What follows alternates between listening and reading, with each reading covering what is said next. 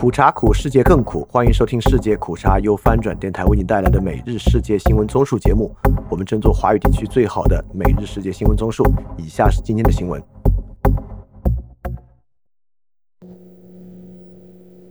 首先是中国新闻。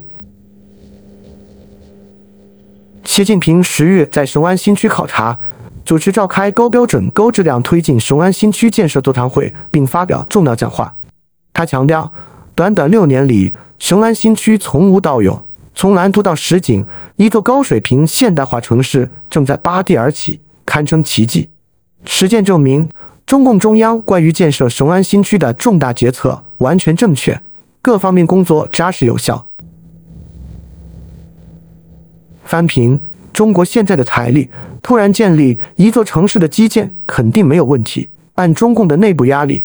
强制搬迁一部分人去雄安也完全可能，但让这座城市成为一座有生命力的城市，则几乎不太可能。不过没事儿，这次不就是颁布重大决策完全正确的政治命令吗？意思是以后在墙内不可以再发布任何质疑唱衰雄安新区的新闻和内容。下一条新闻：香港立法会周三通过的法律职业者条例修订规定，在不违背国家安全利益下。经恪守发出证明书之后，海外律师才被允许参与国安法案件。翻评：香港当然法治在一家速度倒退，建立外籍法律人士参与司法的隔离墙是一贯政策。现在关键就是终审法院了。虽然有很多外籍法官辞职，仍然有一名外籍常任法官、两名外籍非常任法官、十名外海非常任法官占据了较大的比例，因此。终审法院依然有对港府不理的判决，看香港怎么处理终审法院了。现在的方法是每次要求人大释法来消解终审法院的最高司法权。最受瞩目的就是二零二二年黎智英聘用英国御用大律师 Tim Owen 处理其案的事件。这件事也是这次施法事件的后续。终审法院已经是香港自由最后的堡垒了。啊！下一条新闻，据知情人士透露。美国贸易代表戴奇计划于五月二十五至二十六日在底特律举行的亚太经合组织贸易部长会议期间与中国商务部长王文涛会晤。然后是亚洲新闻：澳大利亚九日宣布将投入巨资改善与太平洋邻近国家的关系，并加强其国防能力，建制中国。与此同时，南太平洋国家斐济先前称欲终止与中国的警务合作，中方批评这是澳大利亚等西方国家的冷战思维挑拨。翻评大国外交成果丰硕。下一条新闻：台中捷运丰乐公园站旁一工程吊臂，五月十日中午倒塌坠落，砸向捷运桥面，与刚出站的列车相撞，造成一死八伤。死者是掉落车厢底部，头胸部遭重压不治，其余八人为轻伤。下一条新闻：台湾立法院交通委五月十日就小三通常态化、开放陆客金马棚自由行、国人赴陆团体观光、全面开放陆客来台团体交流观光开会，请交通部、陆委会、国安局等就题目做专题报告。陆委会报告说，目前未开放台湾旅行团赴大陆观光。原因是认为两岸观光交流应对等互惠，不应一方片面开放。欢迎陆客来台观光，但并非台方单方面解禁，足以促成陆客来台观光事宜应由台旅会与海旅会沟通协调推动。报告未提及一美签、海外陆籍人士来台观光等议题。下一条新闻：台湾外交部公布，英国执政保守党下议员、前任首相特拉斯将于下周二至周六访问台湾。期间会与台湾府院高层、部会首长会面，并且应援景基金会邀请发表演讲。台湾外交部形容克拉斯是台湾长期坚定友人，他在任英国外相期间多次个别或与其他七国集团成员国表达维持台海和平稳定之重要，也表明英国在确保台海和平稳定上有明确利益。卸任英国首相职务后，仍然经常公开为台湾发声，呼吁自由世界竭尽所能支持台湾。确保台湾获得自我防卫所需的支持，力挺台湾的民主自由。下一条新闻：美国国务卿布林肯发表声明，指美国强烈促请世界卫生组织邀请台湾以观察人身份出席本月二十一日至三十日举行的世界卫生大会。布林肯指出，台湾以观察员身份出席世卫大会，将显现世卫组织在国际卫生合作上做出的包容承诺。相反，台湾未能参与世卫大会，对全球公共卫生合作和安全都有影响。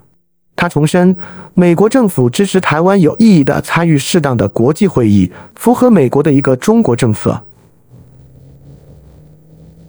翻评之前，台湾参与外事宜几乎只有美国单独在支持，其他国家都保持沉默。这次看事情会不会起变化了？看咱们的大国外交会不会带来新的成果？下一条新闻：拜登将于六月接待印度的莫迪进行国事访问。据了解，印度已经寻求为国家元首提供最高级别的礼节。这次访问将包括一次国宴。华盛顿正在寻求新德里作为对北京的反制影响，但面临对莫迪领导下的人权和民主倒退的担忧。下一条新闻：巴基斯坦前总理伊姆兰汉周二被捕之后，周三已经被正式起诉。不过，他对自己受到的腐败指控表示不认罪。选举委员会控告他在担任总理期间非法出售国家礼品，他否认指控，称自己所作所为都符合法律规定。不过，这只是他受到的第一项指控，针对他的案件还有几十起。汉被捕后，他的支持者在全国多地举行抗议活动，并与警方发生激烈的冲突。警方周三称，全国已有八个人在抗议活动中死亡，约一千人被捕。巴基斯坦将在今年晚些时候举行大选，不过七十岁的伊姆兰·汗将可能失去竞选资格，而且有可能终身不得参政。下一条新闻：菲律宾敦促尽快解决南海行为规范问题，因为东盟峰会即将临近，什么在阻碍？今年三月，在印尼东盟主席的领导下进行的第一轮讨论未能取得结果，菲律宾领导人马克思对此感到困惑。然而，他并不赞成在中非谈判上设立截止日期。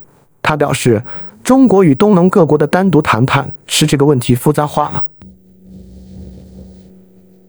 翻评：菲律宾终于搞清楚了，东盟需要以整体与中国开展关于南海的谈判，就是这种各个击破的策略，让中小型国家与中国对话非常难获得谈判能力。下一条新闻。日本外交大臣李义正在周三接受 CNN 独家采访时表示，日本正在与北约磋商开设首个亚洲联络处。他表示，俄罗斯入侵乌克兰使世界变得更加不稳定。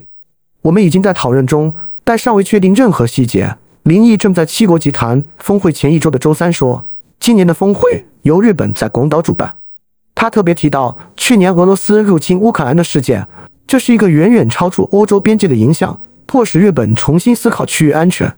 我们之所以在讨论这个问题，是因为自从俄罗斯对乌克兰的侵略以来，世界变得更加不稳定。他说：“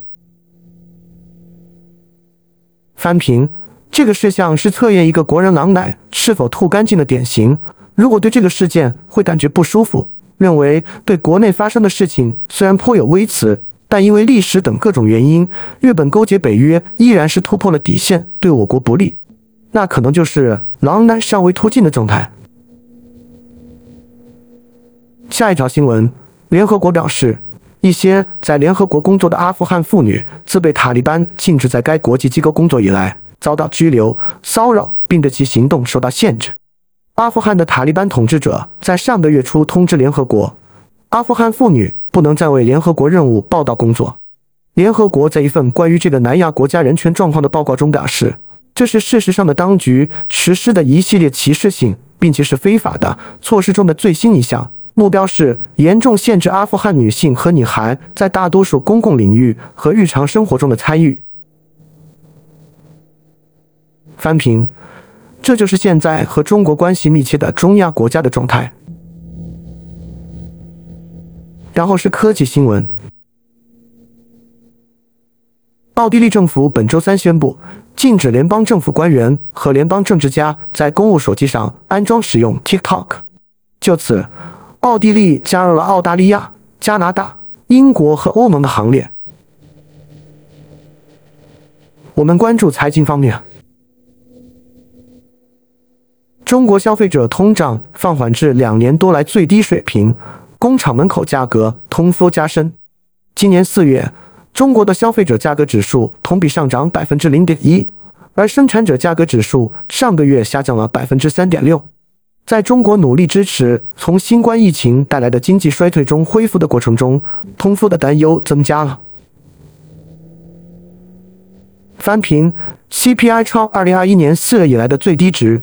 均比此前外界估计更低。与此同时，M2 两位数增长从2022年4月以来已经持续一整年，且在不断加速。通缩预云，估计再有一个季度就可以见分晓了。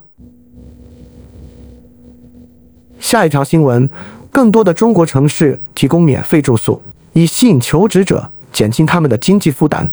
随着大学毕业生的再次涌入，中国各地的就业竞争非常激烈。许多人已经搬到新的城市以求得优势，即使是三十五岁左右的求职者，也可以在一些较低级别的城市享受免费房间，有些住宿可以持续数周。下一条新闻：美国会计监管机构发现中国大陆审计中的不可接受的瑕疵率。公共公司会计监督委员会在首次审查在美上市的中国大陆公司的审计中发现了重大缺陷。美国监管机构去年达成了一项协议，首次获得了对中国大陆审计记录的访问权限。下一条新闻：面对美国的限制，中国的芯片进口量缩水，与日本、韩国和台湾的贸易关系在全球芯片市场的紧张局面下变得脆弱。自去年底以来，全球芯片市场已经从短缺转变为过剩，而中国仍然受到美国制裁的压力。今年一月至四月，中国进口了一千四百六十八亿个集成电路，比去年同期下降了百分之二十一点一。翻平，芯片国产化率在持续提高中，很多人激动预测，国外芯片厂的噩梦到来了，中国会因此芯片能力快速飞跃。国家此前也拿出一万亿投入芯片研发补贴，从二零一六年以来的芯片大跃进来看，可能成效不会太明显。下一条新闻，据上证报梳理中国债券信息网等公开数据发现，今年以来，我国地方债已发行二点七万亿元，其中新增专项债发行逾一点六万亿元，完成全年额度的近一半。分析认为，今年以来地方债发行进度较去年同期进一步提升，呈现出快马加鞭势头。各地加强对重大项目的超前谋划和考前投资。为稳定宏观经济运行，不断注入强劲动力。后续新增专项债发行有望边际提速，并在三季度基本发完。下一条新闻：美国四月消费者物价指数同比涨幅降至百分之四点九，两年来首次放缓至百分之五以下。这可能为联储在六月暂停进一步加息提供空间。不过，消费者物价环比仍强劲上涨。核心 CPI 攀升百分之五点五，三月为同比增长百分之五点六。下一条新闻：澳洲贸易部长法雷尔将于周四前往北京会见中国商务部部长王文涛。法雷尔在声明中表示，他将在北京与王文涛会面，并将强烈主张全面恢复澳洲对中国的无障碍出口，包括所有领域。这将让两国都受益，也符合澳洲出口商和生产商的利益。下一条新闻，欧洲央行管委维勒鲁瓦德加诺表示，欧洲央行已经走完了大部分加息路程，并补充说，进一步加息将是更小幅度的。维勒鲁瓦德加诺说，欧洲央行致力于到在二零二五年甚至二零二四年底，让通胀率回落到百分之二。下一条新闻，印度电动汽车制造商明治印度公司表示，随着中国投资面临越来越多的审查。中国上汽集团计划放弃在这家印度公司的所有权，允许当地实体获得多数股权。然后是俄乌战争。乌克兰国家核电公司表示，俄军正计划从向被占领的扎波罗热核电站提供服务的南部城市埃内尔霍达尔撤离三千多名工人。其中包括与核电站签订合同的两千七百名工人，这将导致严重的人员短缺。下一条新闻，乌克兰总统泽连斯基表示，他有关于向乌克兰防御者提供弹药的好消息，但现在还不是公开这些信息的时候。我与战略产业部长就弹药问题进行了会谈，在这方面有一些好消息。当然，现在还不是公开他们的时候。下一条新闻：乌克兰防御者已能在巴赫穆特前线发动有效的反击，迫使占领者在某些地区撤退达两公里。得益于我们在巴赫穆特前线深思熟虑的防御，我们的单位的高效行动取得了成果。特别是，我们正在进行有效的反击，在基础线的某些地区，敌人无法承受乌克兰防御者的压力。撤退到最远两公里的距离。翻平，乌克兰在巴赫穆特拿的这个剧本太像斯大林格勒保卫战了。下一条新闻：美国司法部长梅里克·加兰已授权将从俄罗斯寡头手中扣押的资金首次转移到乌克兰。加兰在周三的一份声明中说。从俄罗斯寡头康斯坦丁·马洛菲耶夫那里扣押的钱将用于援助这个饱受战火摧残的国家。该国于二零二二年二月二十四日被俄罗斯入侵。下一条新闻：俄罗斯总统普京已宣布召集预备役人员参加军事训练营。他表示，俄罗斯联邦的预备役公民应被召集到俄罗斯联邦武装力量、俄罗斯联邦国民警卫队、国家安全机构。以及联邦安全局接受二零二三年的军事训练。翻评：由于对俄罗斯缺乏了解，并无法判断这是每年的例行命令，还是今年的预备役征召训练与往年有所不同。最后是世界其他新闻：美国众议员乔治·桑托斯被控犯有十三项罪行，包括洗钱、窃取公款。电信欺诈和向国会做出虚假陈述等。自去年十二月以来，代表长岛和黄祸区的共和党众议员桑托斯一直被简历和背景造假的丑闻所缠绕。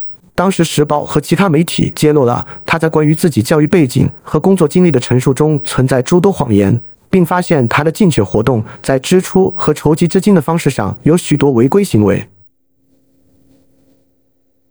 下一条新闻。众议院共和党报告未发现拜登存在不当行为的证据。